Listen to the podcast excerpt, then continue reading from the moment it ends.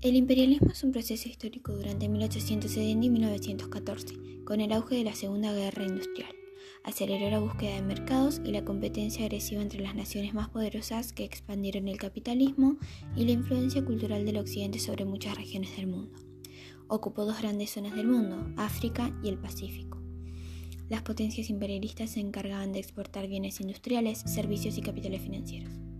La competencia entre las potencias industriales llevó a que la economía adquiera características mundiales, ya que todas las regiones habitadas podían convertirse en mercados donde colocar su producción y también en territorios de donde extraer las materias primas para utilizar o invertir con mayores ganancias.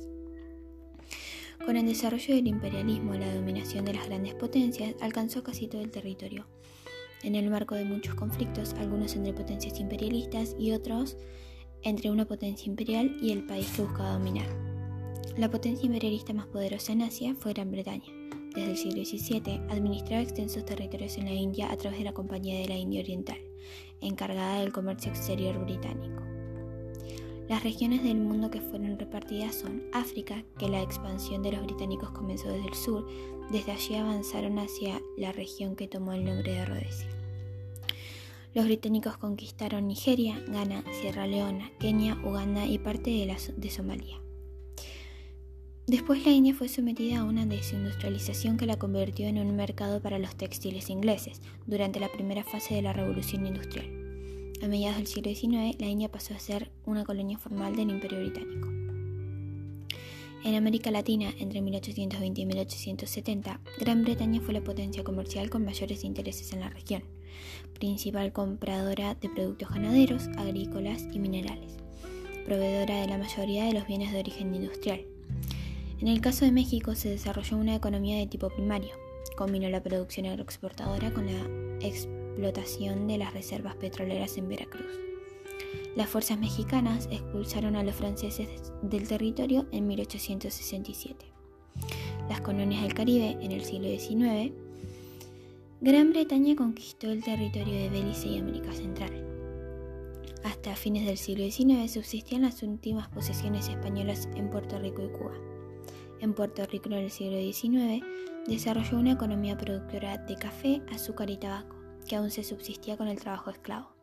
El poder ejecutivo es regido por el gobernador estadounidense, aunque Puerto Rico tiene el estatuto de Estado libre, asociado y elige autoridades locales no participa en las elecciones presidenciales ni legislativas estadounidenses. El dominio español sobre esa isla llegó a su fin en 1898. El imperio frutiagrícola estaba formado por América Central, el Caribe y el norte de América del Sur. La empresa multinacional estadounidense se dedicaba a la producción y comercialización de frutas tropicales. Tenía plantaciones en Colombia, Costa Rica, Jamaica, Nicaragua, Panamá y República Dominicana. Los canales de Panamá y Suez la construcción de los canales fue escenario de rivalidad entre distintas potencias. Suez inició la empresa de unir el Océano Atlántico con el Pacífico. Desde después de un tiempo los franceses abandonaron su obra por diversos problemas. En 1914 se inauguró el Canal de Panamá. A partir de esa fecha, Estados Unidos operó y administró el canal.